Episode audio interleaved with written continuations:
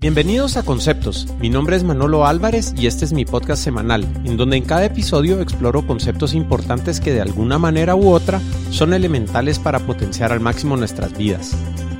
Los amigos e invitados que me acompañan usualmente son expertos en temas relacionados al emprendimiento y productividad, salud y ejercicio, educación, gerencia, psicología, deportes y otros temas relacionados. Así que prepárate para disfrutar el siguiente episodio de Conceptos conversaciones casuales acerca de conceptos importantes. Solo aquellos que se arriesgan a ir demasiado lejos son capaces de descubrir hasta dónde se puede ir. T.S. Eliot. Hola a todos, mi conversación el día de hoy es con el emprendedor y montañista Kevin González. Él es el fundador de Molbu. Durante nuestra muy entretenida conversación exploramos los siguientes conceptos. La necesidad de improvisar en los negocios, la importancia de las relaciones con proveedores, la toma de riesgos, perseverancia, cómo abrir una empresa en China y mucho más. Así que sin nada más que esperar, los invito a escuchar mi conversación con Kevin González. Señor Kevin, el, mm. el server boy González, ¿cómo estás vos? Bien, mano, bien, bien, qué gusto estar aquí vos. Igualmente, vos, un, gusto tenerte acá. Eh, les cuento a todos, eh, tuve el privilegio de, de compartir con Kevin cuando él está en la universidad. Yo jugaba el rol de profesor, ¿verdad? Y, y pues ahí es donde, donde conocí a Kevin. Eh, Kevin es un gran emprendedor guatemalteco. Eh, aquel fundó Molbu y pues es una de las pocas personas que conozco en mi gran trayecto empresarial que ha hecho negocios directo en China, ¿verdad? Entonces, pues Kevin quería, quería empezar que, pidiéndote que, que nos contaras diciendo qué es Molbu, ¿verdad vos? ¿Y cuál es la conexión directa que, que tiene Molbu con China? Ok, súper. Va, nítido. Gracias por la intro vos. A ver, Molbu, Molbu tiene, es, es una marca eh, que inició hace nueve años. Okay, ya tiene es, tiempo. Es una marca guatemalteca que inició hace nueve años. Ya tiene tiempo, pero tal vez si nos da chance de poder platicar un poquito el tema, te voy a desglosar las etapas, porque realmente tenemos nueve años, pero no nueve años de estar atendiendo al público, directamente. Ah, ok. Entonces, por eso nos empezamos a dar a conocer hasta muy, hasta hace unos tres años más o menos. Ok. Solo para también poner, poner en contexto, perdón que te interrumpa. No, no, dale. O sea, Molbu tiene nueve años. ¿Cuántos años tenés vos? Yo tengo 38 años. 38, o sea, A, los 30, 31 empezaste con este rollo. Empecé antes de cumplir 30. Ah, okay. Digamos que trabajé para varios, varias empresas. Fui empleado, por decirlo así, como 10 años. Ok y, y, nueve años más o menos de emprendedor con Molbu. Vos obviamente tenía un montón de metidas de pata más ah. que no son Molbu y la única que me ha funcionado pues es, es Molbu. Lógicamente, así toca. Claro. Órale.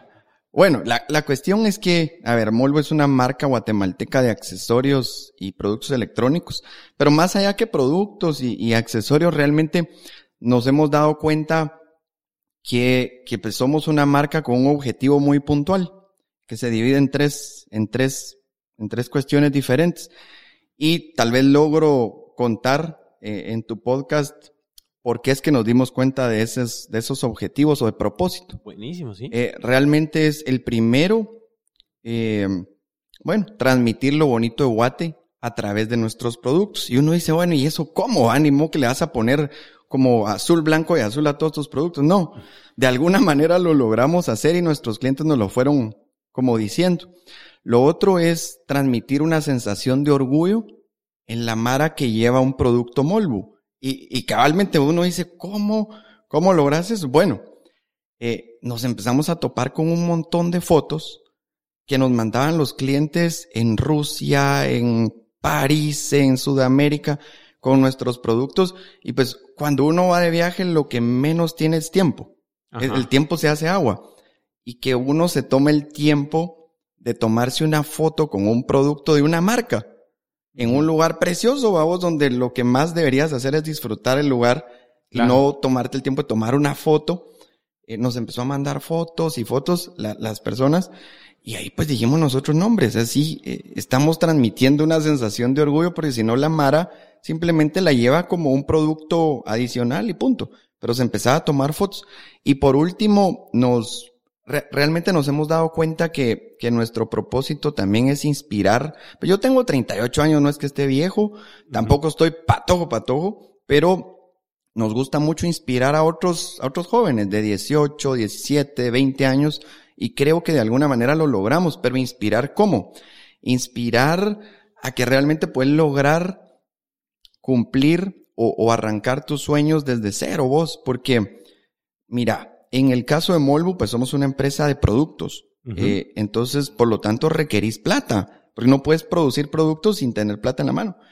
Eh, inspirar a que se pueda arrancar de cero, sin un LEN, porque nosotros no empezamos con un financiamiento, no empezamos con, con ahorros, ¿no? Entonces, ese tipo de inspiración es la que creo que tratamos de dar a, a otros jóvenes, vamos. Eso, eso es Molvo al final del día. O somos una marca de productos, pero realmente nuestro enfoque es eh, lo otro. Genial, vos, buenísimo. Y fíjate que, bueno, cuando te conocí estabas estudiando ingeniería en sistemas y, y ponete algo que, que me surgió la duda ahorita es, a diferencia de, de que yo me quedé en el mundo de bits, ponete, eh, trabajando software, pues el, el, capital necesario para hacer una empresa como, como la mía, eh, es menor, porque no, no, no, está ese capital de trabajo que necesitas para, para hacer el hardware, ponete, ¿verdad vos? Eh, ¿Cómo fueron los primeros tanes para poder arrancar y, y poder hacer los primeros baches de producto? ¿O, qué fue lo primero que hicieron ahí en eh, Molbu? Eh, ese es, ah, bueno, y, y, justo aquí tal vez empalmo tu primera, parte de tu primera pregunta, que era ¿qué tiene que ver Molbu con China? ¿vos? Em, mira, tener razón, el, el meterte a una empresa de hardware normalmente uno cree que implica tenés que tener plata para poder producir. Sin embargo, eh, mira, a ver, la historia comienza así. Yo había renunciado a mi último chance. Porque, pues como bien dijiste, yo estoy en ingeniería en sistemas y realmente a mí me fascina programar. No era el mejor programador. Ajá. Vos lo sabes. pero, tenía buenas ideas. Entonces, eh, siempre me ha gustado programar y me habían palabreado un proyecto de software. Y yo dije, ok, ya no quiero trabajar en donde estoy trabajando, me voy a dedicar a programar, voy a entrarle a este proyecto palabreado. Renuncié, así puro loco. Eh, no tenía muchos ahorros en mi bolsa, la, la verdad. Y, mm, y bueno, pensando en dedicarme a software. Pero en eso me llama un, un cliente, bueno, a todo esto, mis trabajos anteriores me habían dado mucha experiencia de comprar productos en China. O sea, para mí China no era un país desconocido. Mis trabajos anteriores eh, consistían en que yo viajaba a China, buscaba N cantidad de fábricas y mandaba ese producto comprado en estas fábricas chinas, lo mandaba a Centroamérica. Entonces, para mí, las ciudades de China, yo tenía ciertas ciudades que ya conocía muy bien, yo me manejaba bien allá, ya había viajado varias veces el proyecto de software era en China. Ah, ok. Entonces vengo y decido con, en ese entonces, pues mi bebé de dos meses, que hoy tiene nueve años y pico, eh, decido irme a, China para el proyecto. Bebé de dos meses, mi esposa, eh, nos fuimos a vivir a un lugar que, bueno, un apartamento precioso, era como 100 metros cuadrados el apartamento, como para que tengas una idea, el costo de ese apartamento mensual era como 400 dólares al mes. Pero si me hubiera ido a la zona internacional, pongámosle zona 10 aquí en Guate, eh, ese mismo apartamento, mismo tamaño, me costaba como 3 mil dólares. Así de grueso. Entonces nos fuimos a un lugar bonito, pero por decirlo así, 100% chino. No había restaurantes internacionales, nadie hablaba inglés. Eh, entonces, resultó que el gobierno empezó a meterle plata al lugar por azares del destino, porque iban a haber un torneo de, deportivo por ahí. Y mira vos, en cuestión de dos meses tenían ese lugar con un estadio olímpico de fútbol enfrente, mano, enfrente, literal. Una piscina olímpica del otro lado, una cancha de básquet eh, para, para las actividades del otro lado. De repente, quitan un, un portón en el sótano 1 del edificio y pum, estación de metro. La cuestión es que nos pusieron ese lugar súper pimpeado y me quedé con, con la tarifa de 400 dólares de pues. alquiler. Mira, esas son las cosas que por azar al destino, lo que querrás se dan, pero vos la, la, la causaste, ponete tomando el riesgo, pues. Sí, sí, sí, ni modo. o sea, estabas en el lugar correcto, Después de haber... Justo. Y, y viene, viene una llamada. Yo siempre tuve mi, cada vez que yo viajaba, yo manejaba el mismo número de China.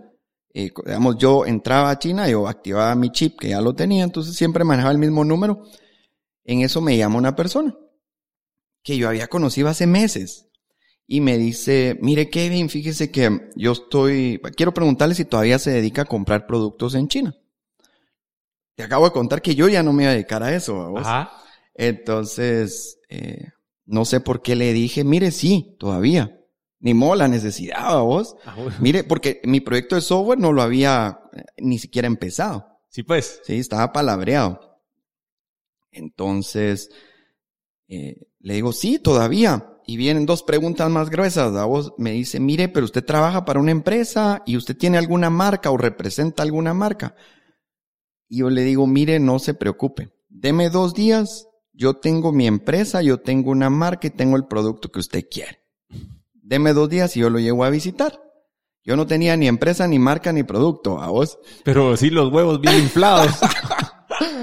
Entonces me fui a meter a una fábrica de tablets y les fui a decir, miren mucha, esa fábrica hablaba inglés. Yo en ese momento no hablaba mandarín. No es que ahorita hable mandarín fluido, pero, pero pues no me engañan, vamos. Sí, pues. Ajá. Eh, me fui a meter a una fábrica tradicional de tablets, grandota, y les fui a decir, miren mucha, fíjense que tengo un proyecto de 10.000 tablets, pajas, eh, pero necesito que me vendan una tablet en blanco, sin logotipo, sin caja, sin nada, y, yo la voy a ir a presentar. Me dieron la tablet porque Molbu, parte de lo, digamos, el producto con el que empezó Molbu fueron las tablets, precisamente por este proyecto, pero hoy en día sí tenemos como 90 a 100 productos diferentes, que tal vez logro contar algunos de ellos. Seguro. Em, bueno, la cuestión es que salí de esa fábrica con una tablet en blanco y me fui a una, a un kiosquito, digamos, que esos que tienen impresoras láser. Ajá. Entonces conseguí una tablet que tenía carcasa metálica porque yo sabía que con un láser podía grabar un logo. Entonces yo podía diseñar un cachito Photoshop y pues ahí me ideé un logo que ya no es el mismo de ahorita, pues muy similar. Eh, me ideé un logo, me ideé el, nombre de la marca, pues que en sí es, es Molbu y el nombre de la empresa también es, es Molbu. En ese momento, en, en dos días. Eh, fui a un lugar, a, ese donde estaba el kiosquito de impresión en láser, también habían otras fábricas, o no fábricas, otros kioscos que te vendían cajas en blanco. Entonces yo conseguí una caja en blanco, imprimía full color el diseño de mi caja, que para no complicarme lo hice full blanco, tipo Apple, ¿verdad? Solo le puse el logo así bonito. La, la cosa es que era una caja preciosa. Hice mi caja como que pareciera que el producto tenía dos años de estar en el mercado y llegué con el cliente. Hice mi caja, mi producto, todo estaba eh, excelente. Dos días. Dos días. Y, ah, bueno, a veces me preguntan, mire, ¿qué significa Molbu? Entonces, fíjate que por años pasé pensando un significado. Eh, Después de crearla. Sí, sí, o sea, me, me, preguntan ahora, a veces que me invitan a algún lugar, me dicen, mira, Kevin, ¿cuál es el significado Molbu? La gente cree que significa algo. Cuando realmente fue una necesidad urgente de tener un nombre. Entonces lo que yo hice para inventarme el nombre de Molbu fue que me metí a una página que es una sopa de letras. Yo la recomiendo un montón. Yo les digo, miren, googleen Domain Letter Soup. Y ahí te sale el primer link. Ahí vos pones qué nombre, a ver, vos pones cuántas letras querés que tenga el nombre. Si vos querés le pones que tenga 5, 6, 10, lo que querrás. Ajá. Y te tira, ah, y le decís cuántas vocales y cuántas consonantes con qué letra querés que empiece y te tira todas las combinaciones. Y lo mejor aún, te dice qué página o qué nombres tiene disponible su punto .com. Entonces te hace un chanzal, mano, en cuestión de minutos. Alarán. Y entonces yo le dije, quiero un nombre que tenga seis letras. Y me salió Molbu con doble O al final. Entonces yo dije, ah, de repente la doble O la paso a U y estaba libre investigué en internet que la empresa estuviera eh, libre en, en Hong Kong, porque obviamente el negocio lo tenía que hacer en China. Yo ya tenía conocimiento de cómo manejarme en Hong Kong, en China y todo en el tema empresarial. Eh, estaba libre el nombre de la empresa en Hong Kong. Entonces voy con el cliente, le muestro, ah, bueno, la cosa es que no significa nada, significa, yo digo que chispa, vos, y, y necesidad de, de un nombre. Pero es buen tip ese de la página. Seguro, sí. Y eh, eh, los links a todo eso los van a poder encontrar en conceptos.blog diagonal molbu con U. Eh, entonces ahí van a poder dirigirse y ver todos los recursos que, que Kevin nos está compartiendo. Nítido. Bueno, voy, voy a la reunión con el cliente y salgo de ahí con mi primer pedido de tablets y un cheque que no pude cambiar porque Molbu no existía. O sea, te dieron el cheque a nombre de Ah, Molbu. Ajá, entonces tenía yo, pues ya tenía mi cheque, ¿verdad? Ya tenía mi cheque y lo único que no eran 10 mil tablets, eran 50.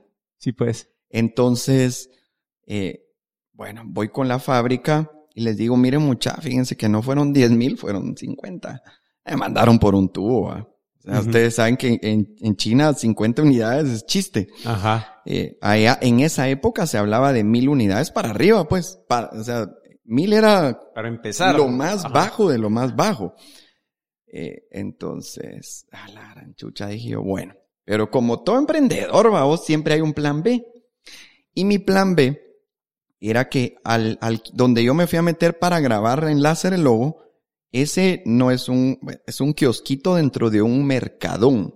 Es el mercado más grande de electrónicos de todo el mundo, Ajá. que se llama Juan Chambey. Lo pueden googlear como eh, H Ajá. Q de queso, B de bueno, HQB.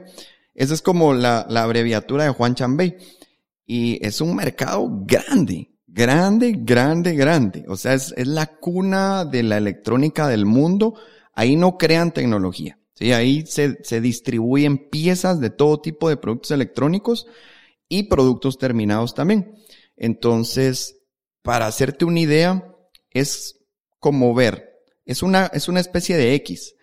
Eh, una línea es como ver toda la reforma, llena de edificios de 10, 20, 30, hasta 70 pisos, y todo el edificio está lleno de kioscos que te venden, lo agrupan como por edificio. Ok, este edificio va a vender eh, repuestos para iPhones. Este edificio va a vender repuestos para Samsung. Este edificio va a vender repuestos para otro. Y así se van. Entonces vos encontrás literalmente todo. Y la otra parte de la X es otra avenida Reforma llena de edificios. La cosa es que no lo terminas de recorrer. De verdad es una cosa impresionante. Entonces me fui a meter ahí. Yo dije, ok, a ver qué encuentro. En lugar de devolver el dinero a vos y decirle al cliente, mire, fíjese que no voy a poder. Eh, usé mi plan B, me fui a meter al mercado y me llevé la grata sorpresa que vendían la misma carcasa que yo había comprado en la fábrica grandota. Eh, y el de la carcasa me dijo, mira, yo te vendo la carcasa, o sea, el, el case, pues, el, Ajá. yo te la vendo, pero no tengo el motherboard. Ok, mire quién me vende el motherboard. Mira, anda al otro edificio, pregunta por tal, ahí sí en chino.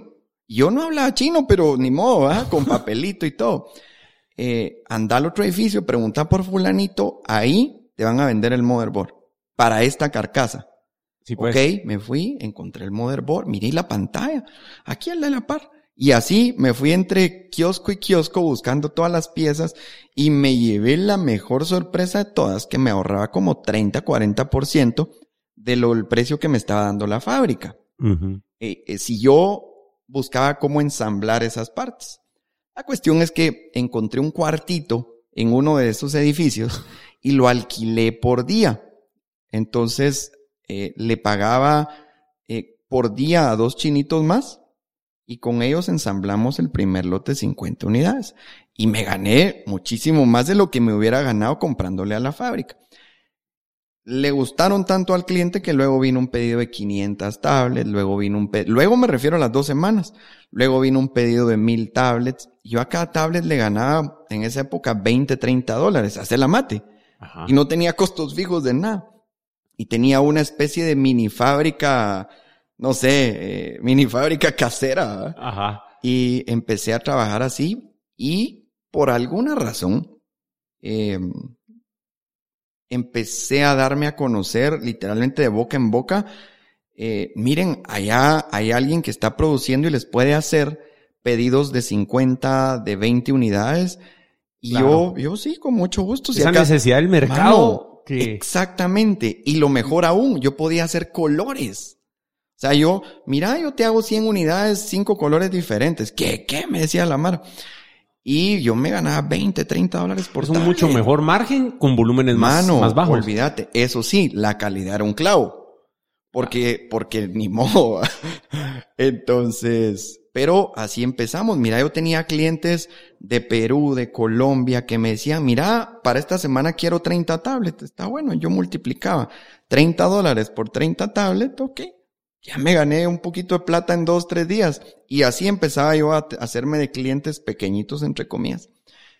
Y como mira vos, en la vida las cosas se van dando cuando uno de verdad le pone el empeño a vos. Así es. Eh, resulta que recibo una llamada de una mi amiga china. Ella es fabricante y yo ya tenía muchas amistades en China por toda mi experiencia previa, que yo ya había estado viajando a China, por alguna razón lograba hacer buenas amistades con los, con los chinitos y pues me hice muy amigo de una eh, chinita que fabrica pantallas, monitores, de las pocas fábricas en el mundo que fabrican pantallas.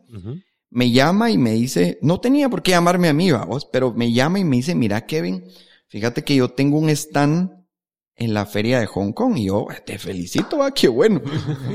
Eh, no, no, no, me dice, es que fíjate que te lo quiero, quiero ver si tú lo querés. Y yo, "Oh, Leo, mira, muchas gracias, pero la verdad es que no tengo plata para comprarte el stand. Y ella, no, no, no, es que no te voy a cobrar, yo te lo quiero regalar. Yo, bueno. Entonces vengo y eso fue en los inicios. Eh, vengo y pago un hostal, porque los hoteles en época de feria en Hong Kong son de un hotel decente te vale, en época normal te costará 120 dólares la noche, que no es barato, pero bueno, estás en Hong Kong, va. En época de feria te vale 300 dólares la noche. Sí. Entonces, Eso me ha pasado en Barcelona para el Congreso Mundial de Telefonía, el Ah, MWC. ya me imagino. 500, 600 dólares Ah. la noche. Los Airbnb también se disparan. O Mm. sea, es una locura, vos. ¿Ves? Igual allá. La, la misma Y a historia. todo esto con tu, con tu bebé. Sí. Y, y tu esposa. y mi esposa. y- Eso sí, mi, mi esposa se puso a dar clases de... Ella habla muy, muy buen inglés, no como el mío así macheteado. Ajá. Eh, el inglés de ella es muy bueno. Entonces, ella es abogada, pero allá se volvió maestra de inglés y pagan, en esa época pagaban muy, muy, muy bien a los maestros de inglés Ok. y, y empezó a dar clases de inglés. Entonces también con eso nos manteníamos, ¿va? Ajá. Eh,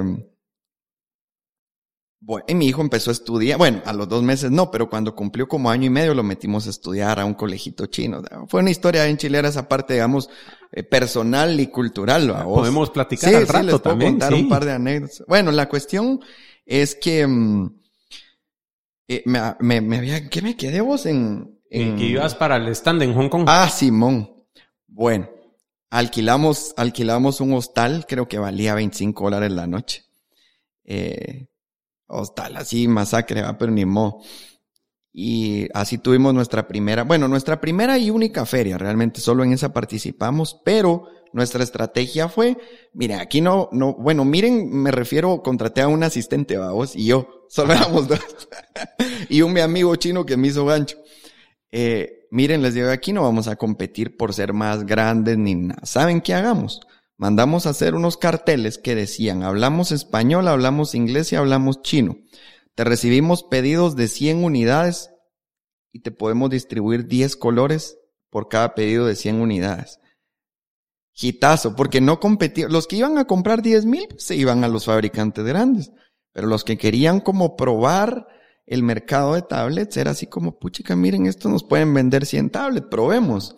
Sí, saber a quién te estás dirigiendo, pues, y, no ir a competir donde no. Mano, sí, porque los otros monstruos te producían 100 mil unidades al mes, vos. Yo producía 300 al, al mes, pero no, pero no me importaba. Al final Ajá. era una experiencia y estaba, yo estaba muy consciente que estaba empezando en ese camino y el proyecto de software jamás lo volví a tocar. Eso te iba a preguntar qué pasó con el software. Siquiera, ni siquiera hablé con mi amigo. O sea, yo me metí de cabeza en esto, vi que estaba ganando y estaba sobreviviendo con esto. Me gustó. Me- y además me gustó, creo yo, esa adrenalina. O sea, vos debes saber esa adrenalina que es cuando corres un riesgo en un negocio y logras completarlo al final, eh, te genera esa sensación y decís, bueno, vamos por otro y vamos. Y pues obviamente me quedé en ese, en ese rollo. Órale. Y así nos empezamos a hacer de clientes que querían pedidos pequeños. Y así empezó a crecer Molbu. eh, en esa mini fabriquita, que realmente era una fabriquita que alquilaba por día. Y al principio ni siquiera teníamos una mesa, o sea, en el suelo poníamos cartones y esa era nuestra mesa para poder maquilar cuando ya los pedidos empezaron a crecer porque en Guate nos empezamos a dar a conocer a través de ciertos distribuidores, ya vendíamos en un montón de cadenas de tiendas grandes y mm, la calidad me empezó a dar clavos. Ajá. Entonces dije yo, no, son cuentos. Pero te recordás que te conté que me fui a vivir una parte 100% china. Sí. Va. Pues resulta que los vecinos de arriba, los de abajo, los de la derecha, los de izquierda, todos eran productores de materia prima. Y en una plática yo vengo y les digo, miren ustedes, fíjense que yo no entiendo por qué me venden tan mala calidad de materia prima ahí en el mercado. Ah, no, hombre, Kevin, ¿y qué estás comprando? Pues esto es. No, hombre, me dice, mira, vení, te voy a presentar a fulanito, a sutanito. Total que me empezaron a presentar ya a fabricantes directos de cada una de las piezas. Porque resultó que como ese lugar donde me fui a vivir se volvió tan bonito, los dueños de las fábricas de materia prima se fueron a vivir ahí porque era un lugar muy prestigioso, pues. Eh, se volvió en un lugar muy, muy prestigioso. La cuestión es que cambié de comprar piezas en el mercado a comprar piezas ya de fabricantes directos. Eso sí, mis cantidades no eran tan grandes, pero como era su vecino y era extranjero, yo llegaba en bici a sus fábricas, eh, llegaba, llevaba a mi hijo a que jugara ahí en la fábrica, entonces era como, como exótico yo, a vos ahí, no, que venga, ayudémoslo, ¿cuántas cajas querés? Mira, es que yo solo necesito 200. ¿Las haces vos? Sí, yo las hago, les decía. Anda, agarra la máquina, yo te lo mando a imprimir y ahí me tenías a mí haciendo mis cajas, ¿va? Sí, pues. Entonces, eh, me abrieron las puertas, aunque fueran pedidos chiquititos, y así empezamos. Mejoramos la calidad, nos mudamos de esa fabriquita, digámoslo así, y ya establecimos una un poquito más, eh, más estándar, con mejores controles.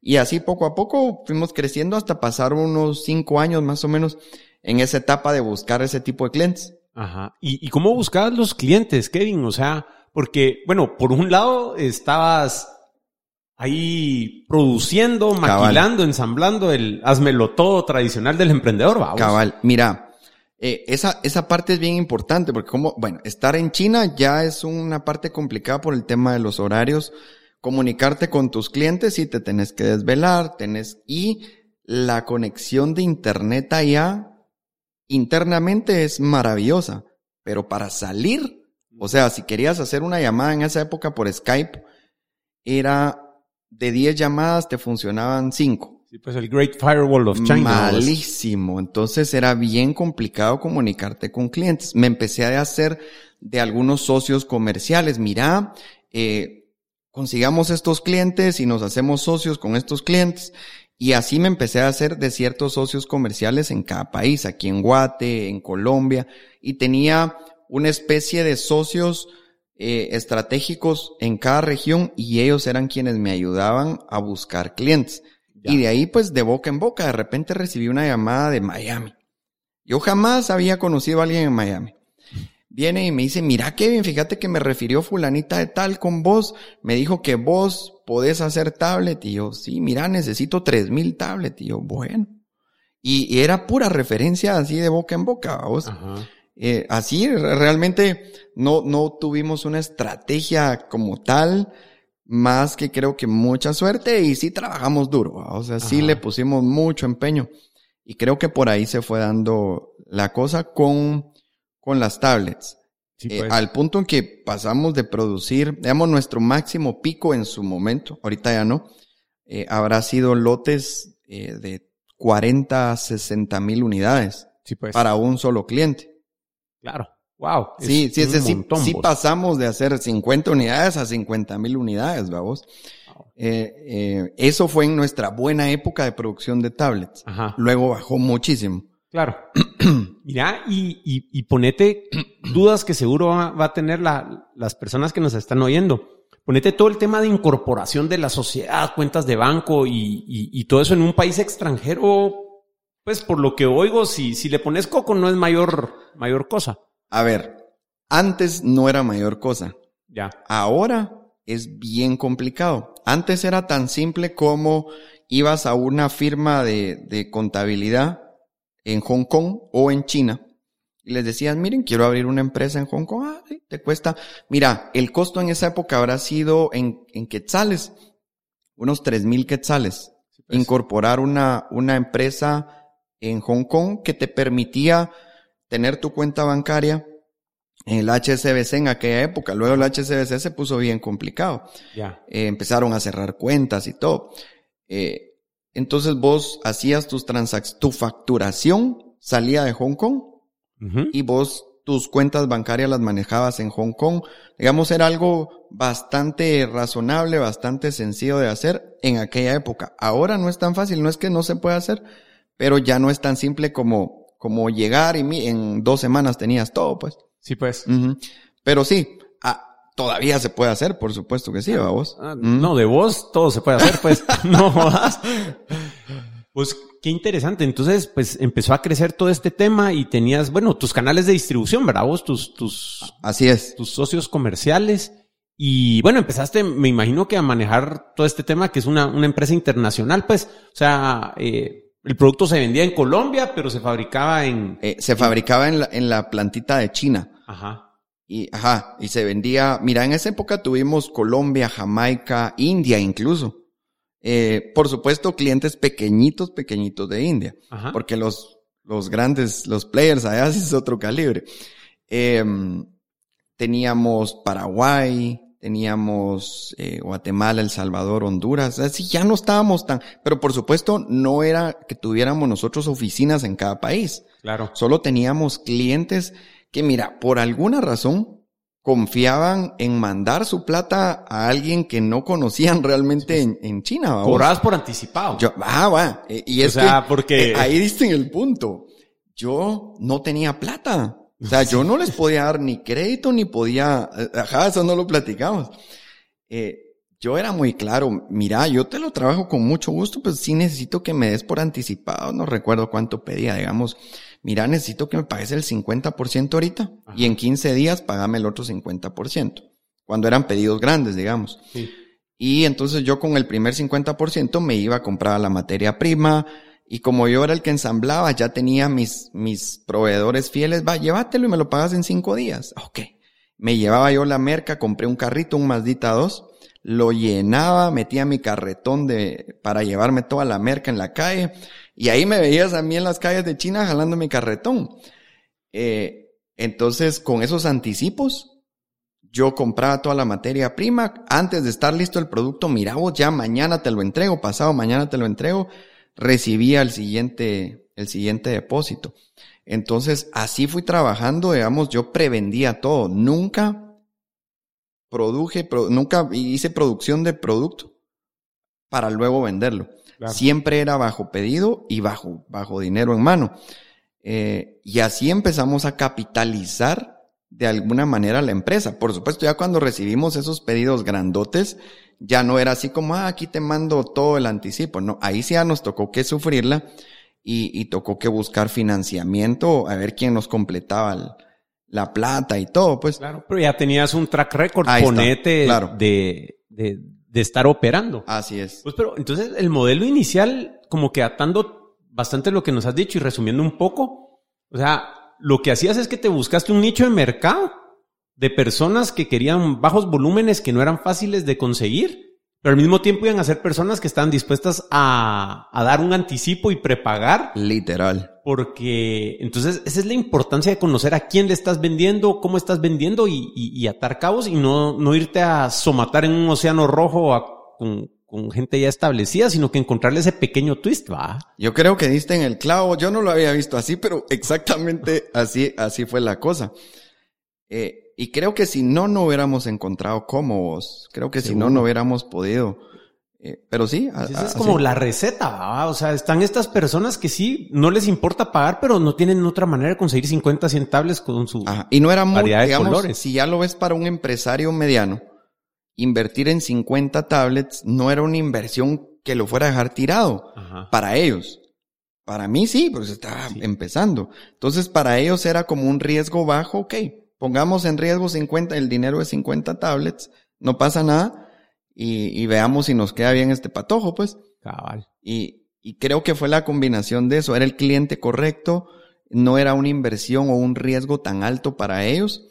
Y eso sí, mira, yo traté de siempre ser bien transparente, digamos, nunca procuré nunca dar una imagen incorrecta. Es decir, si llegaban a China, yo los iba a traer en mi Mazdita. En mi Mazdita, oh, mi carro es lleno de merca, mira, aquí tengo la merca. O sea, siempre fui bien transparente, no fue así como que alquilaba una minivan y todo, no. O sea, creo que de alguna manera eso les gustaba a ellos también, ver la realidad y todo los llevaba al apartamento a veces a que conocieran, ellos se daban cuenta que pues ahí estaba, ahí estaba mi familia. Entonces, fui bien transparente y eso, en lugar de ser perjudicial a, como no, mejor escondo las cosas para que no se den cuenta que, que soy chiquito, Mejor les muestro todo, que miren la realidad y si quieren invertir en mí, pues que inviertan. Buenísimo. Buenísimo. Mira, y ahora volviste a, mencionar la familia. O sea, creo que, que, tu esposa te dio mucho apoyo en, en, esta etapa de arranque. Ponete de Molbu. ¿Cómo fue la, la parte familiar durante toda esta primera etapa allá en China y aclimatarse y que, que tu hijo empezara a ir al colegio y todo ese rollo? ¿Nos querés contar un poco de eso? Sí, sí. Mira, definitivamente el apoyo de mi esposa fue súper importante, vos. Eh, tanto en el tema emocional como en el tema financiero. O sea, no, no fue que solito yo me eché a tuto la, la, la mochila, sino que fue entre los dos. Y la verdad es que si lo pensás ahora, ella corrió un riesgo bien alto también, como, como, o sea, bien pudimos habernos quedado acá a lo seguro. Y ok, juguemos a lo seguro. el riesgo empezó hasta desde que te dijo que sí. eh, pero mira vos, eh, estando allá, la verdad es que sí nos echamos mucho la mano nos echamos mucho la mano. Ella empezó a buscar qué hacer para eh, mantenernos también. Y como era bien pilas, eh, empezó a hacerse de contactos. De repente eh, empezó a dar clases de inglés en IBM, dio clases de inglés en, en ZTE, ya en empresas galletudas allá en China. E iba a darle clases a los CEO de ahí, vos. Sí, pues. O sea, sí, sí, se puso bien, bien pilas. Entonces, sí, fue que yo, yo te diría que fue un trabajo en conjunto. Claro. Eso sí, ella buscó la manera de, de como, ok, dale pues echa punta. Y, y, los frutos se fueron dando a los, a los meses después. Eh, llegamos sin hablar chino y nos fuimos a vivir a una parte donde nadie hablaba inglés. Contratamos a una niñera quien hablaba, pues obviamente solo mandarín, no hablaba inglés. Eh, entonces, nos autoobligó a, a aprender eh, lo más pronto posible un poco de chino. Como mi esposa empezó, que se llama Andrea, Andrea empezó a, dar clases a niños también en un, en un colegio. Eh, ella tenía ahí asistentes que hablaban inglés y chino. Entonces, ella aprendió bien rápido el chino. A mí me costó un poquito más. Yo me aprendí más los números, a rebajar, a, a, ese tipo de cosas más técnicas, pero ella sí aprendió el tema del día a día. O sea, ella te podía entablar una plática con alguien X, mientras que yo no. Yo pues era más, más de negocios puntualmente. Eh, decidimos meter a, a, Matías, que es mi hijo, que ahora tiene nueve años y centavos. Eh, lo decidimos meter a un colegito, que la, yo le digo colegito, mano, pero era una belleza. O sea, era una belleza de colegio que estaba a dos cuadras. Allá cómo funciona todo es que todo lo agrupan eh, por, por regiones pequeñitas, porque también en el edificio o en el complejo de edificios donde nosotros vivíamos, vivíamos como diez mil personas. Entonces estás hablando que era una ciudad en una cuadra. O sea, eran cuatro edificios, cada edificio de 30 pisos. Eh, y, no te topabas con la gente. O sea, realmente vos caminabas tranquilo, porque uno diría, puchica, te topabas con todo el mundo. No. Eh, entonces, allá como se acostumbra es que alrededor de un grupo de edificios te ponen barberías, supermercados, nos pusieron un Walmart en, eh, en el Piso uno teníamos un Walmart, panaderías, restaurantes, eh, comida rápida, empezaron a poner restaurantes internacionales, hasta un, ¿cómo se llama? Hasta un Starbucks nos pusieron, pues. Sí, pues. O sea, esa onda se volvió súper internacional. Eh, y te ponen uno o dos colegios alrededor para que la idea es que vos no tengas que movilizarte tan lejos para meter a tu hijo o hija a estudiar en algún lugar y que pases una hora en el tráfico, ¿no? La idea es que todo esté ahí, todo esté céntrico y la verdad es bien funcional porque no necesitabas un carro para ir a, un lugar, ¿va? Pues el carro era para la merca. El carro era para el producto, cabal. Entonces, va, lo decidimos meter al colegio y mm, estudiaba, estudiaba una jornada durísima, más, más que la que estudia ahora, porque yo creo que entraba a las 7 de la mañana y salía a las 5 de la tarde. Era, era bien grueso, ahí dormía. Pero nosotros con la idea, ok, que eh, necesitábamos que él compartiera con otros niños también para que pudiera adaptarse, no teníamos en mente regresarnos a Guate. Eh, la idea era quedarse ahí. La idea era, no, no, había un objetivo como tal de vivamos aquí para siempre, pues estábamos claros que la situación de migración podía cambiar de un momento a otro, que eso es un tema importante también, cómo llegas a vivir a China, con qué visa y todo. Claro.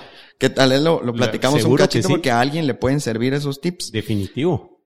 La cuestión es que, mm, bueno, Matías estuvo estudiando, eso le permitió a Andrea también trabajar un poco más, eh, nosotros, tanto ella como yo teníamos esa libertad de, ok, salíamos a echar punta, yo me iba a meter al mercado que les cuento, porque para mí, Andrea me decía, mira, ese es tu paraíso, vos me decía, porque mira, yo me iba a pasar el día completo ahí, mano, pero yo miraba 10, 20 cosas, empezaba a mandar por correo, mira, ¿te interesa esto? ¿Te interesa? O sea, así me puse chispa, vos.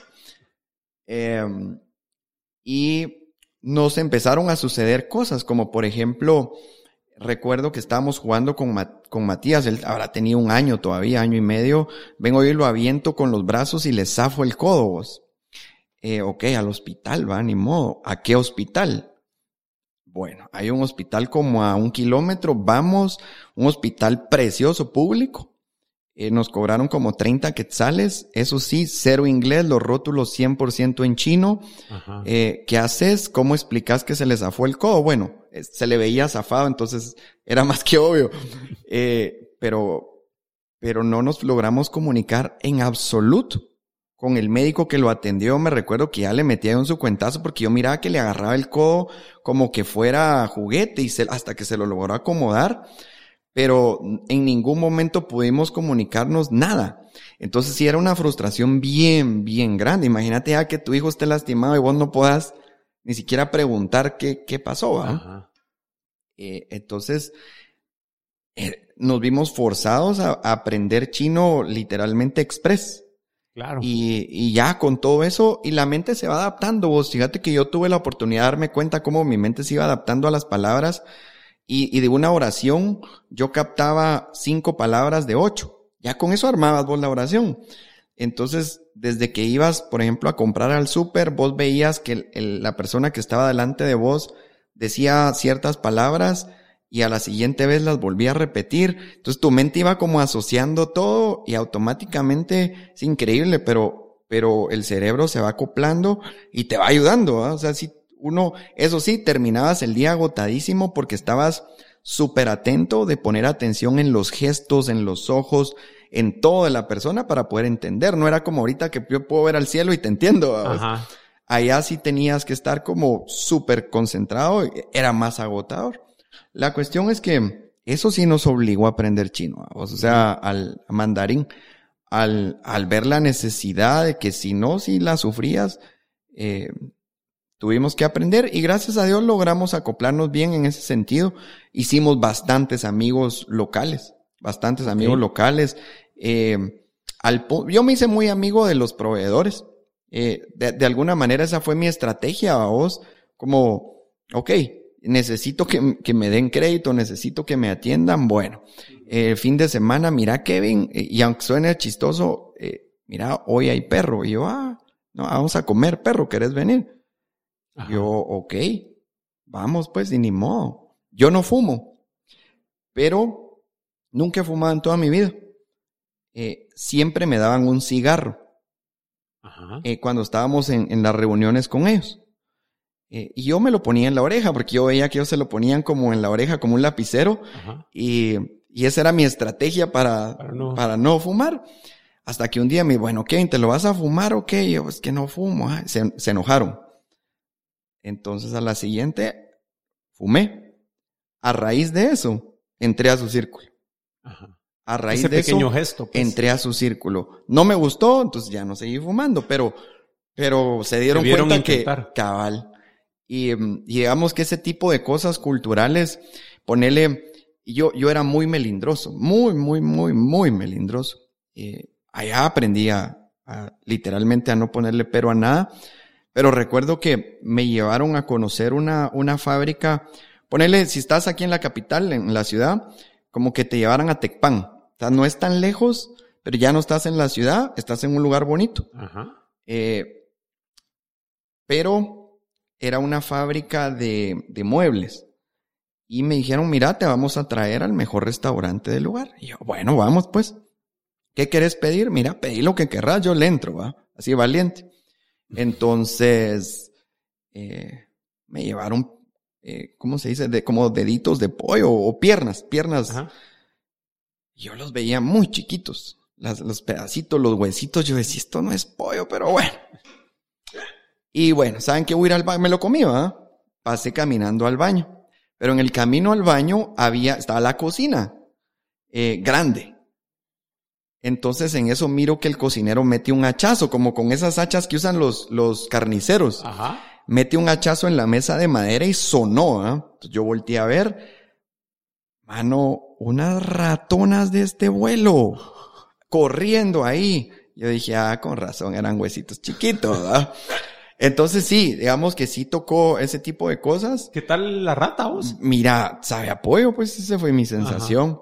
Sabe apoyo, ponerle para el año nuevo, eh, de, el año nuevo de nosotros allá, o sea, para el 31 de diciembre, recuerdo que fuimos al súper y pues obviamente no esperábamos ver un tamal, pero dijimos de repente hay pavo, porque pues es como más común que puedan haber compradores de pavo. Entonces, en lugar de pavo, un cocodrilo, mucha.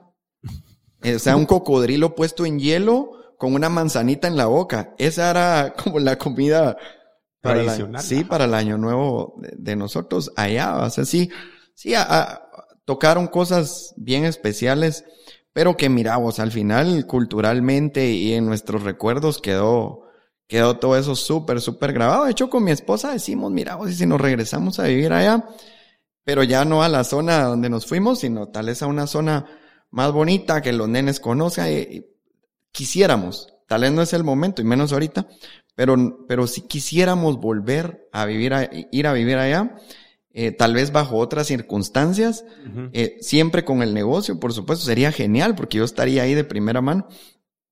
Eh, pero de repente en un futuro, o sea, para que querramos regresar, es que sí nos gustó. Claro. Y si quieres vemos el tema de las visas y todo ese rollo. Sí, sí, solo antes de las visas voy a hacer un, pequeño paréntesis vos porque es que no puedo dejar de pensar las características que bien vos hace cuántos años en la, en la U, no sé.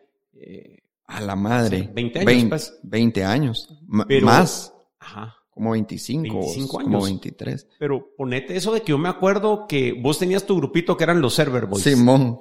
Y, y ahorita que decís es que sí, eh, mi estrategia fue hacer amigos y, socializar. Lo mismo hacías en la U, Kevin, hace 25 años. Y no, de veras, o sea, ahorita que lo mencionas me acuerdo cómo te manejabas y creaste este grupito y hicieron el proyecto y, y toda la cosa. Y, y, tal vez no, no estabas ejecutando la gran mayoría, pero ese proyecto no, no ocurría si no estabas vos ahí de, ese proyecto, Ese proyecto creo que nunca corrió vos. Corrió al Corrió al final. Al final lo lograron. Creo que nos diste prórrogas. Les di prórrogas. Sobre prórrogas. Sobre prórrogas. Pero ponete otra vez qué pasaba. Estabas, tenías una buena relación conmigo. Sí, es cierto. O sea, nos llevábamos. Con, el proveedor, vamos. Con el proveedor. Pero, o sea, es algo que, que venías haciendo desde que estabas en la universidad. Tener razón, tener razón, puede ser. Que ese, ese sea eh, mi modo de operar, es tu, es tu personalidad, claro, ponete. Claro. ¿verdad? Eso por un lado. Y, y, y del otro lado, que decías, bueno, mira, ahí lo estábamos hackeando hasta que funcionara. Por eso es que el proyecto no funcionaba, la calidad tal vez no estaba ahí.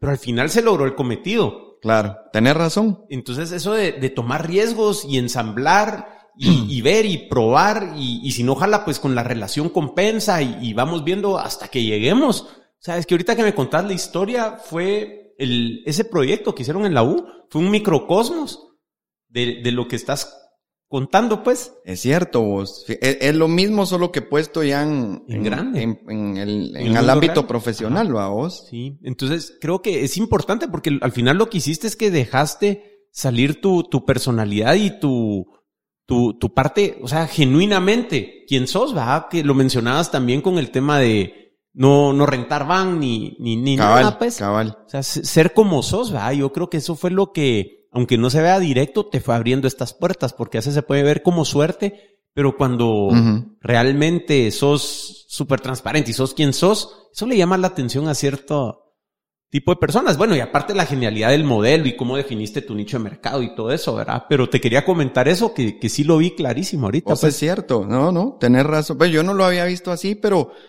pero, y eso va de la mano a vos, porque al final, y eso sí lo he visto, digamos, toda la presión que uno pasa en la época de, o sea, estudiar tal vez no te sirve lo que aprendiste per se, pero toda la experiencia que viviste en esa época, te va formando, como no tirar la toalla, como estar acostumbrado a los pencazos eh, que tenés que completar y si no perder, o sea, al final, eso si, si lo tomas en el buen sentido, se traduce en la vida real a completar tus proyectos, a ser una persona responsable, etc. No, no en sí lo que aprendiste en el libro. El proceso funciona, eh, el contenido no, no es tan relevante. Eh, eso, no es tan relevante. No es que no funcione, pero no es tan relevante como toda la experiencia que vivís ahí, vamos. Totalmente. Pero bueno, con, con, ese paréntesis, si querés contarnos lo de las visas y cómo, ah, cómo llega uno a irse para allá. A ver, algo importante.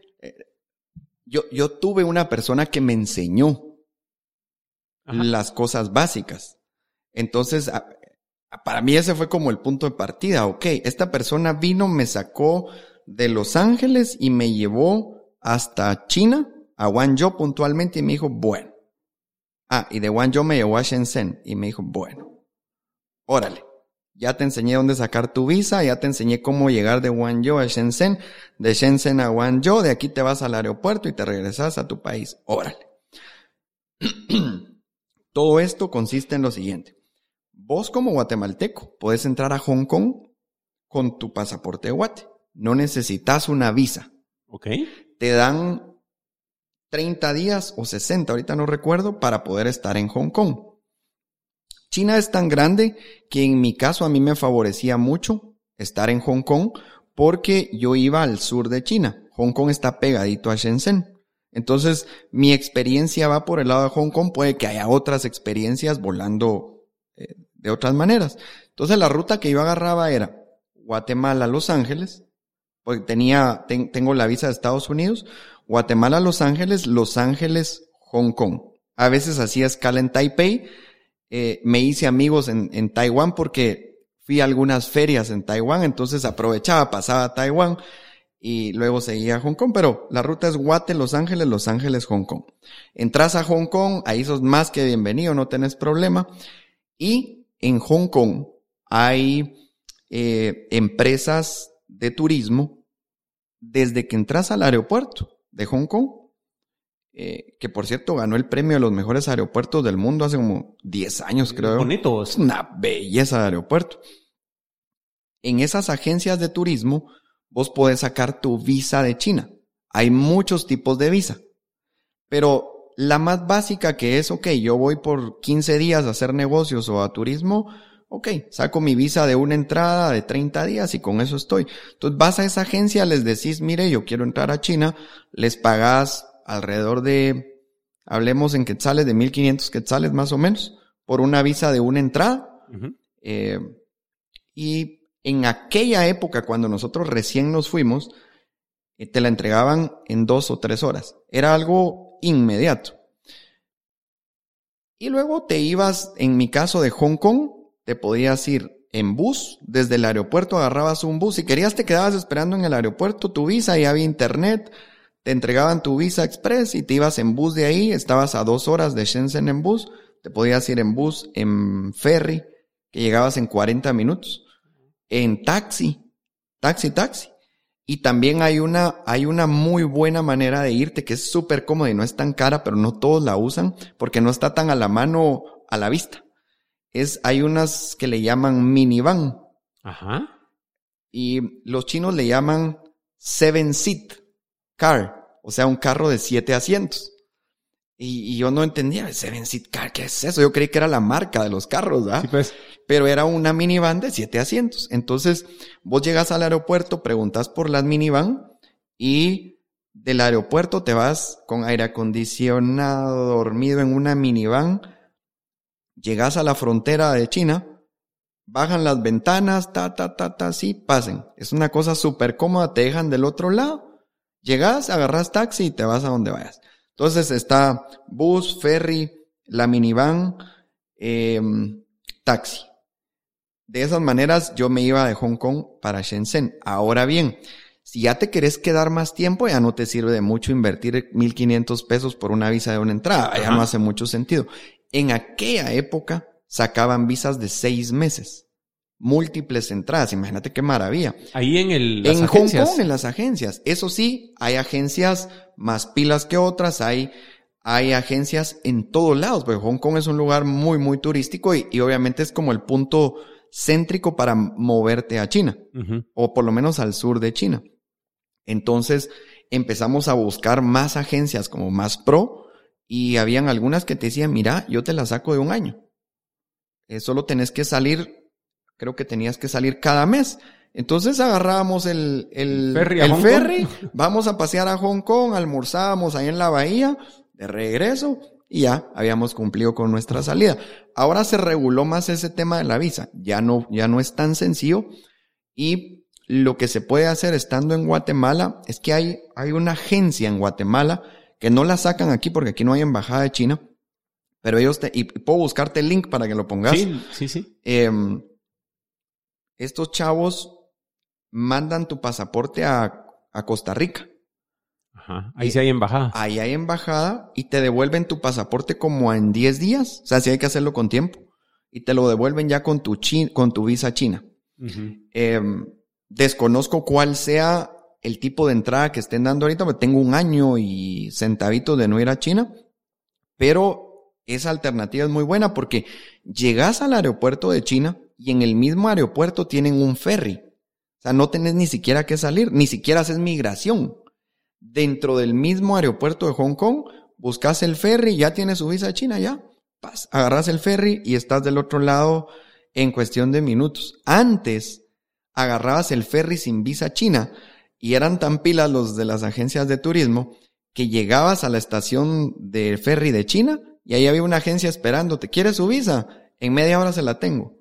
Ah, pues. Te ibas, o sea, había muchas maneras, pero básicamente así era como, como operábamos nosotros con, con el tema de la visa. Nunca tuvimos una visa de trabajo eh, como tal, porque la planta de producción que tenemos en China, eh, que, que actualmente opera, y ya de manera formal, pues no, no empírica como lo hacíamos en el cuartito, no está legalmente a mi nombre. Entonces me tenían que reclamar como un trabajador de la fábrica y todo. Entonces era más vuelta y hacerlo de esa manera que yo simplemente sacar mi visa de dos meses.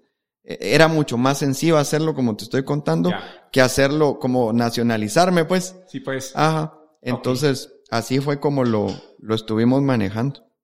Qué, qué, fascinante historia. Mira, y ahora si querés contarnos entonces, bueno, de, del pico de las 40, 60 mil tablets, ponete cómo ha seguido evolucionando Molbu y, y, qué es de tu vida ahora vos. ¿Cómo? Ah, ajá, estuvimos como cinco años echando punta. Pero era en China sin venir. No, agua. Estuvimos tres años y pico echando punta en China, sin venir.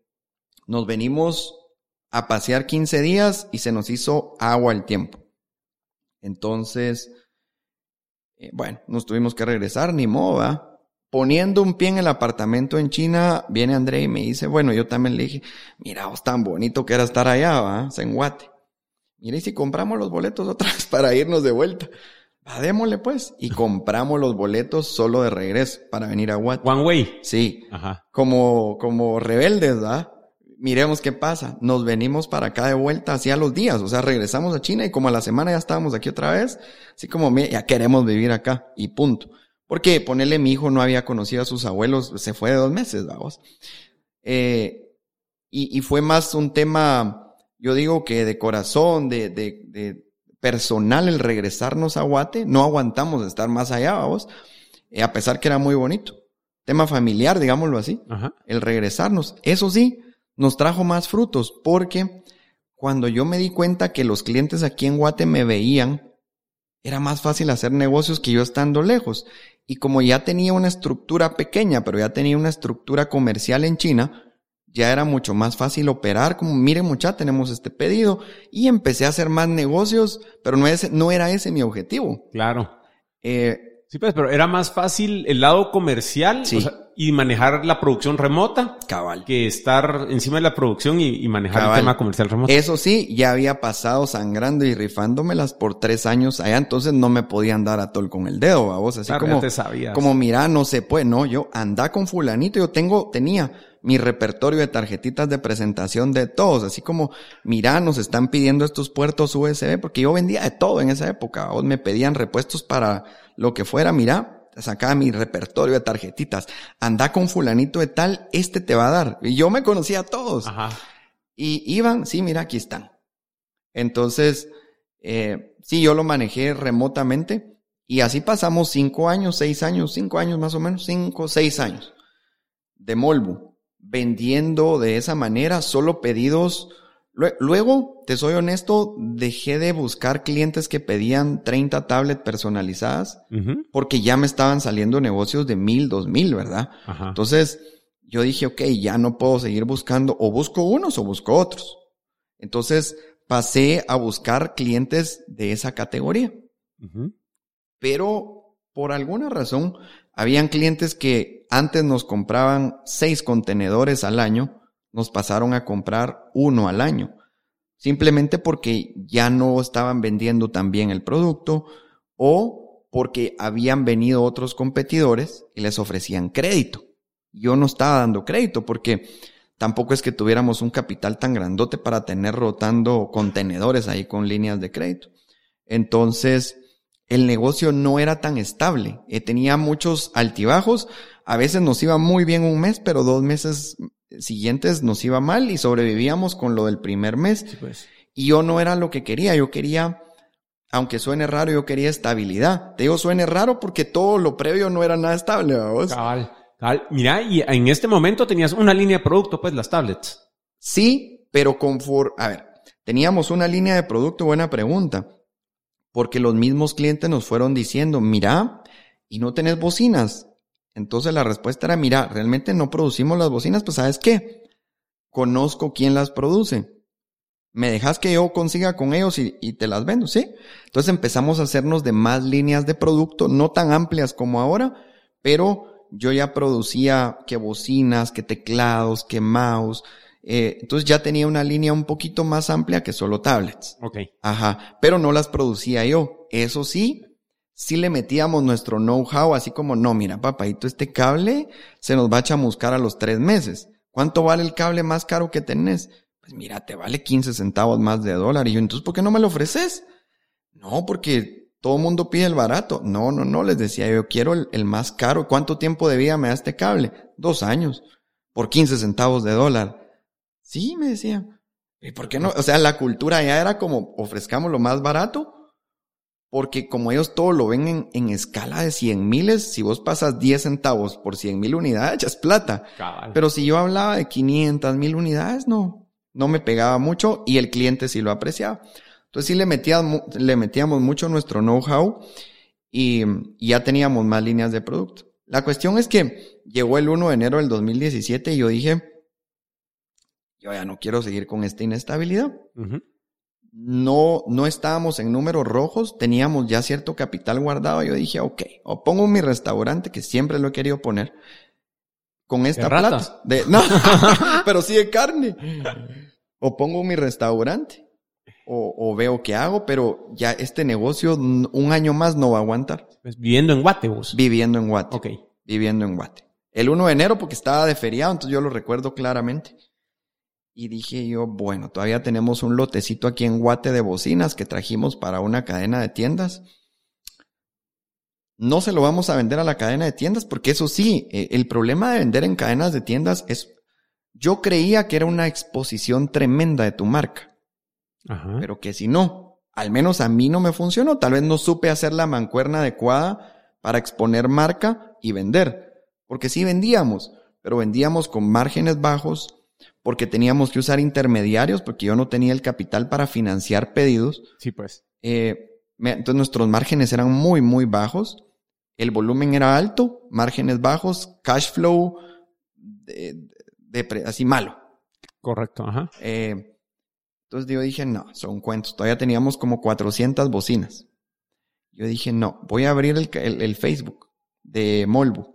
Ok. Así, aunque sea así de simple, vamos. Ya lo habíamos abierto una vez, pero solo quejas. Así como no tienen centro de servicio, no atienden, no. Lo cerré. Lo había abierto unos, unos dos años antes. Lo cerré. Pero dije, esta vez lo voy a abrir, pero ahora sí, ya teníamos centro de servicio, eh, estábamos mejor estructurados. Entonces, de repente, ya nos acabamos de pasar aquí al TEC. Ok. Eh, de repente viene un cliente y, publicamos una foto de una bocina. Miren, fíjense que yo vi una foto de una bocina, la venden. Y nosotros, chica, esta foto le tomamos al cliente, vamos. Vendimos nuestra primera bocina. Bajo marca Molbu. Bajo marca Molbu por medio de Facebook. Sí, pues. ¿Verdad? Y ok, ah. bueno, una bocina, está bien. Eh, le empezamos a meter más sin pagar, le empezamos a meter más, publicábamos cositas, siempre con un poquito de ingenio, o sea, no creas que solo publicamos por publicar. Y, y a los dos o tres meses, ya las ventecitas de Facebook ya pagaban un teléfono, una línea de teléfono, o sea, ya era algo, pues. Cabal. Eh, de repente, eh, como por ahí por mayo, junio, cayó una, una llovizna y teníamos una mochila. Ah, bueno, y el lote de bocinas lo vendimos como en tres semanas. Por, Facebook. yo pues. dije, ok, aquí hay algo ¿ah? que yo no había visto. Eso sí, a mí nunca me gustó la idea. Yo no soy buen vendedor. O sea, si a mí me pones a vender, yo no sé vender. Yo te puedo platicar y te puedo contar sobre mis productos, pero como vendedor soy mal vendedor. Siempre te quiero hacer descuentos. Pienso más en vos que en mí. Sí, pues. Entonces, un buen vendedor piensa, pues. piensa, en, en venderte. ¿Y por qué te quieren los proveedores, va? Ajá. Otra vez ahí está tu, tu, personalidad. Entonces, eh, nunca quise enfocarnos al consumidor final. Y de hecho, nuestro centro de servicio estaba en lo más recóndito de lo más recóndito para que nadie nos encontrara, solo los distribuidores. Claro. Entonces, cuando nos pasamos aquí al TEC, pues ya ni modo, ya estábamos un poco más expuestos.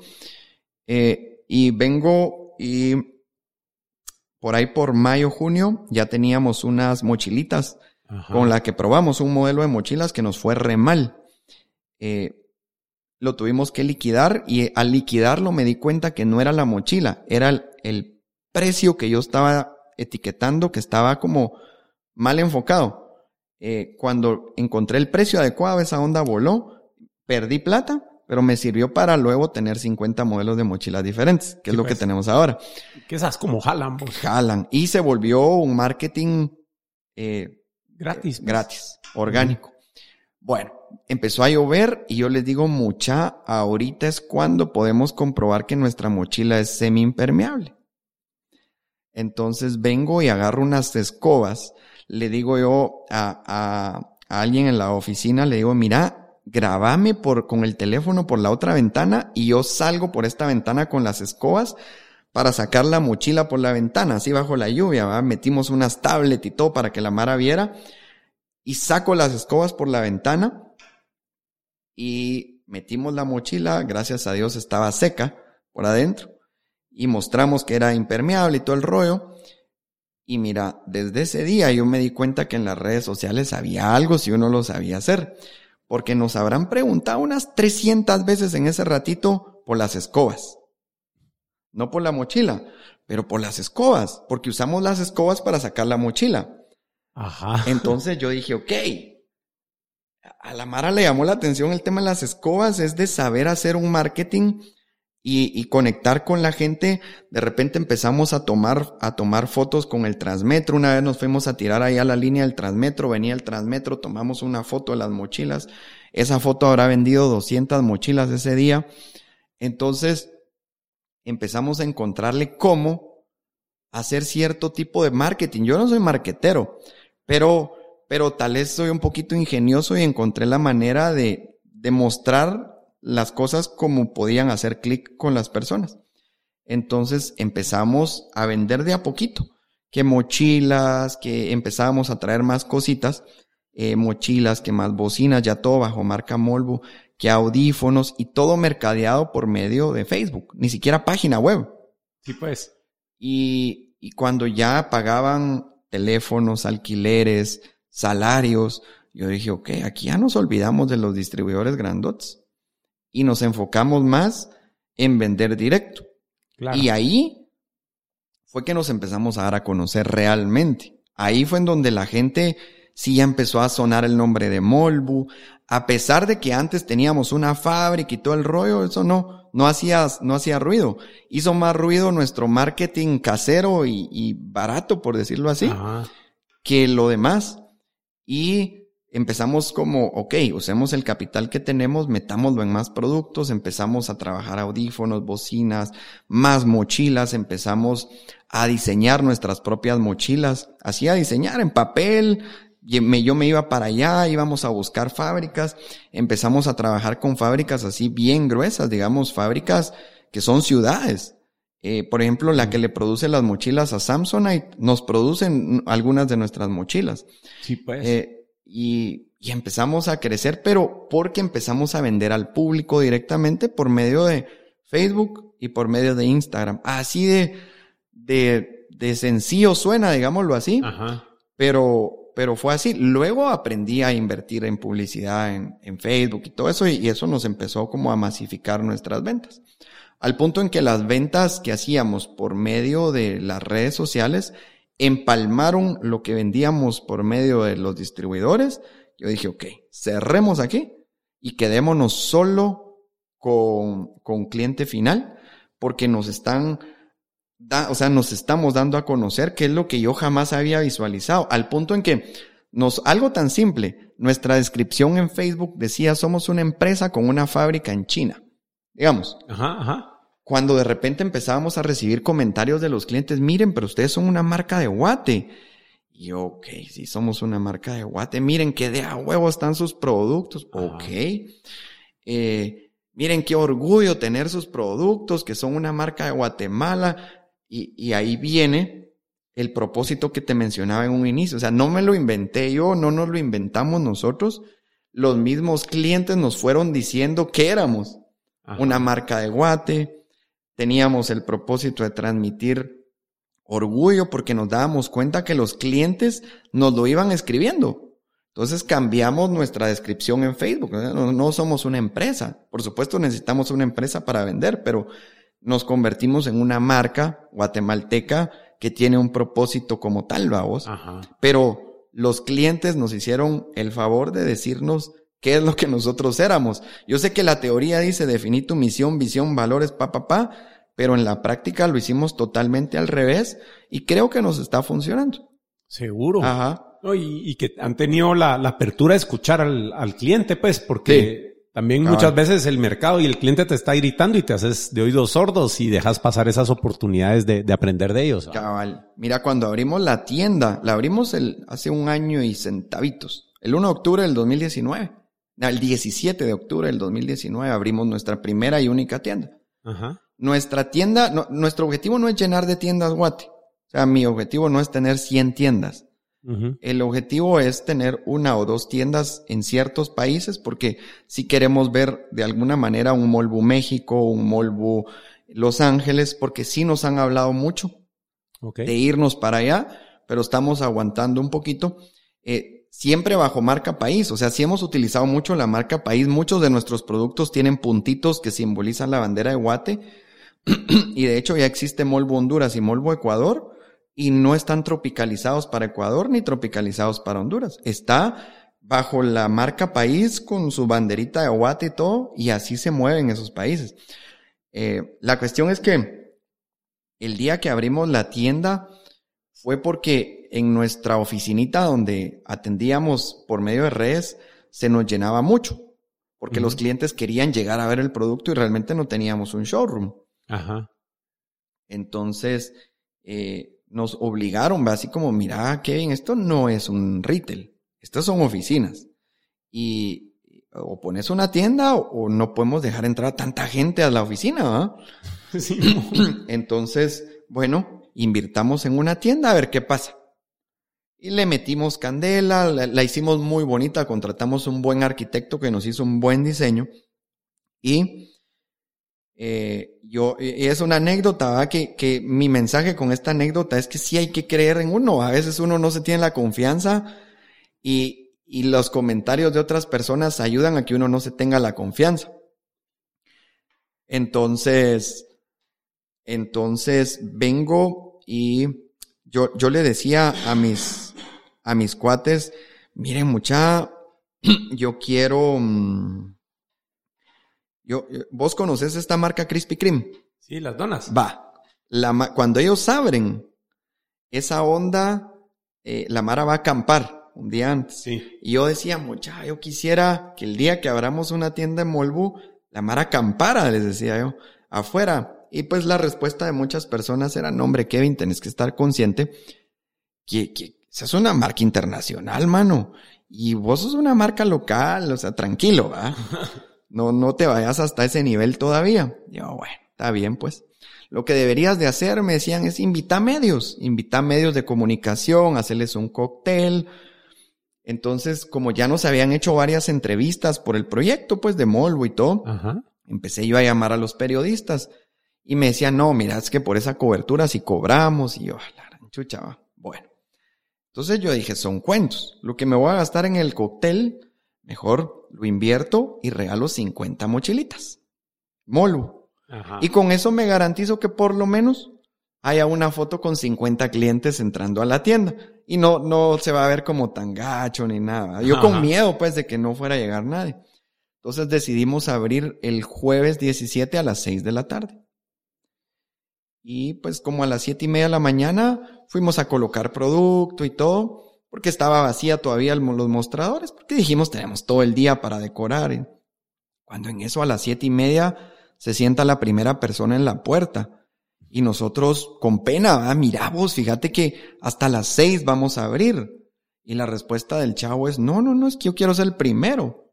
Nosotros, bueno. Como a las ocho y media ya habían cuatro o cinco personas. Como a las diez ya habían unas diez personas en la fila.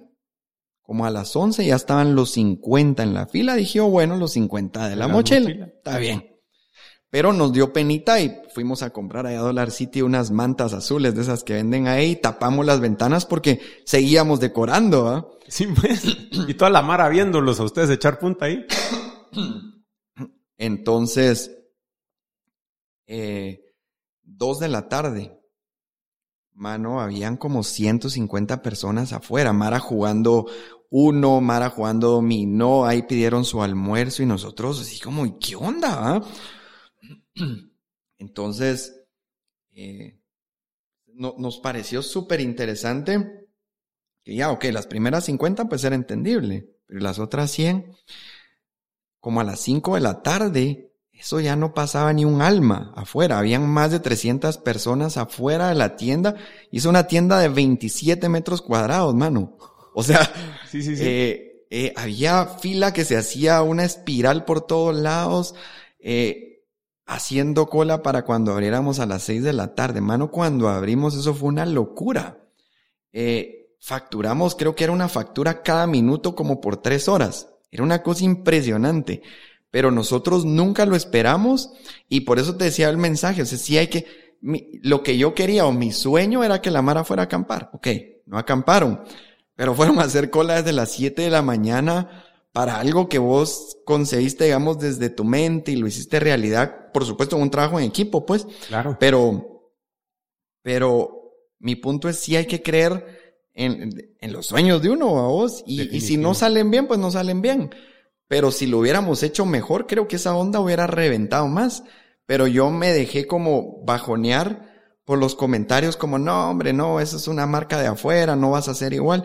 Pero mira lo que sucedió y lo único que hicimos fue poner un post en nuestras redes sociales. Eh, el día tal vamos a abrir la nueva tienda y listo. No invitamos medios, no hicimos una invitación, no hicimos cóctel eh, y se convirtió eso en un hitazo. Llegaron medios de comunicación, con todo respeto, de los medios de comunicación pequeños, digámoslo así, Claro. que, que nosotros no los invitamos, pero amablemente llegaron, nos sacaron cobertura, nos hicieron eh, videos, o sea, fue una cosa, una demostración de amor de los clientes para la marca. Y ahí fue un game changer para nosotros, ¿verdad? Porque dijimos, ok, ya no somos una tienda en línea, eh, que saber si existe, no. Somos una marca que tiene una tienda en línea y que tiene una tienda física. Y recién ahorita en noviembre del año pasado decidimos abrir de nuevo nuestro canal de distribución, porque lo habíamos cerrado. No distribuíamos o no vendíamos a distribuidores eh, por la misma estrategia que traíamos de hace unos años, pero eh, se nos se nos llenó una lista que teníamos publicada ahí en, no estaba en línea, pero cada vez que un cliente llamaba, mire, y tienen distribución, hicimos una lista en, en, Google Sheets o en, no, en Google Docs, no, no, recuerdo, eh, que la llenaban y llegó como a 250 solicitudes. Dije yo, no, hombre, aquí estoy perdiendo una oportunidad. Eh, y abrimos en noviembre ese canal y de noviembre ahorita a febrero llevamos como 90, 100 distribuidores activos ya. Entonces regresamos otra vez a, distribuir a todo el país y gracias a Dios ya estamos, creo que en 19 departamentos con distribuidores activos y oficiales, vamos.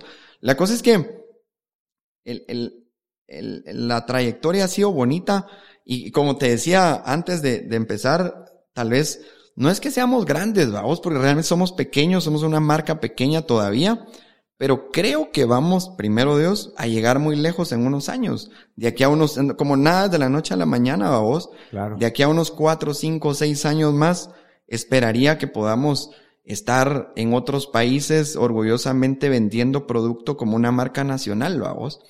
Eh, entonces creo que estamos a la, a la mitad o al principio del camino correcto, al fin. Y, y por ahí vamos, o sea, ese es nuestro estatus actual, vamos. Vos qué fascinante toda la historia, de verdad que ni he sentido el tiempo yéndote a hablar, vos, o sea, fenomenal y, de verdad que muchas felicidades por lo que estás construyendo. Mano, gracias, vos. gracias. De verdad que sí. Mira, y ya para, para ir concluyendo, o sea, ¿qué, qué mensaje le quisieras dejar al, al emprendedor, pues primero guatemalteco, que es donde más audiencia tenemos, pero a, a cualquier persona que, que tal vez tiene ese chispazo de un sueño y, y todavía no ha agarrado esa convicción de irlo a buscar con todo. ¿Qué, mensaje le quisieras dejar a la audiencia? Nítido. De repente, y lo puedo, y lo puedo dividir en unos dos, tres mensajes pequeños. Eh, mira, estamos, estamos en época de pandemia, eh, y esto no aplica solo para época de pandemia. Cuando empezó la situación del COVID, nosotros, en lugar de aflojar y de ser conservadores, nosotros Molbu, fuimos más agresivos. Y en lugar de decrecer, crecimos. Eh, a pesar que vendemos mochilas, vendemos cosas que uno diría, bueno, ¿para qué las necesitamos ahorita? Pero lo que hicimos fue buscar otras maneras de vender nuestro producto. Es decir, crecimos no gracias a la pandemia, crecimos gracias a que la pandemia nos obligó a pensar diferente y a buscar maneras diferentes de vender y de llegarle al público. Yo, yo soy una persona que me cuesta mucho hablar en público. Aunque te, tal vez te dé risa, pero me costaba mucho. Y nunca habíamos hecho un famoso live en nuestras redes sociales. Entonces, en época de pandemia, yo dije, bueno, la tienda está cerrada, porque la tienda estaba cerrada estoy desperdiciando este tremendo espacio con un mega showroom y tenemos un público digital, virtual, que nos podría escuchar y ver todo el producto. Empecé a hacer lives. Mano, en una hora nos hacían 60, 80 pedidos durante un live. Los anotaba en una hojita de papel. Pa, pa, pa, pa, Luego los contactábamos. La cosa es que empezamos a buscar la manera. Mi mensaje es, o sea, hay que, hay que pensar fuera del guacal, aunque no sean ideas tan innovadoras, pero hay que pensar fuera de la caja y, se encuentra cómo. O sea, no hay que tirar la toalla porque la situación sea difícil, sino todo lo contrario. O sea, hay que esforzarse muchísimo más.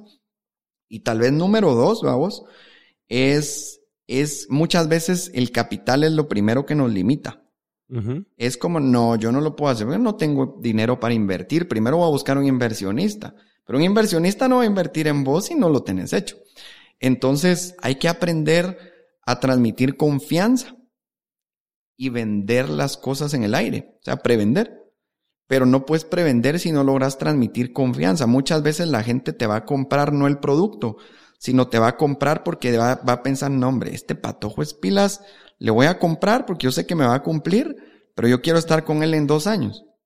Entonces, muchas veces, aunque no tengas la plata para hacerlo, puedes prevender el producto. Y no, eso no quiere decir que seas mentiroso, porque claramente estás diciendo que vas a cumplir y vas a cumplir. Pero, pero yo creo mucho en prevender y que no necesitas la plata en tus manos para poderlo echar a andar. Y, y, y el, el valor de lograr algo así es muchísimo mayor a cuando ya tenés la plata y simplemente lo echas a andar. Entonces, eh, tal vez esos serían mis, mis consejos. sí, y lo, que dice Kevin, también eh, yo he oído mucho decir por ahí que la mejor fuente de financiamiento para crecer tu empresa debe ser el cliente.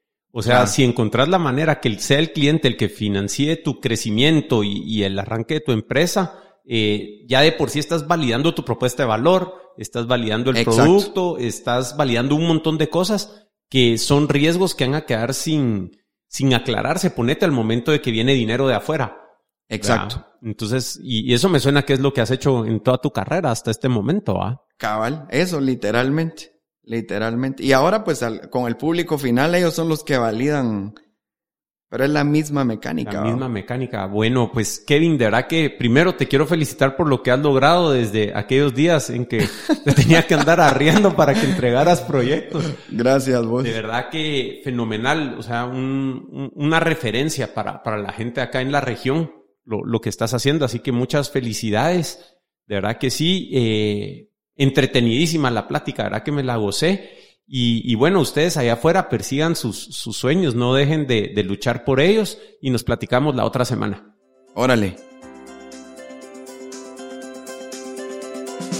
Apreciamos que nos hayas acompañado en este episodio de Conceptos. Si te gustó el contenido, suscríbete o déjanos una reseña en Apple Podcasts, Spotify, Deezer, Overcast o tu app de podcast favorito. No olvides visitar conceptos.blog para unirte a la conversación y aprovechar las notas del show. Para contactarnos, escríbenos en Twitter a arroba conceptospod o envíanos un email a show conceptos.blog. Conceptos es una producción de Ricardo Cusú Cortiz, quien también graba, edita y masteriza el podcast. Manolo Álvarez conduce el podcast y conceptualiza todos los episodios. Gracias por escuchar y hasta la próxima.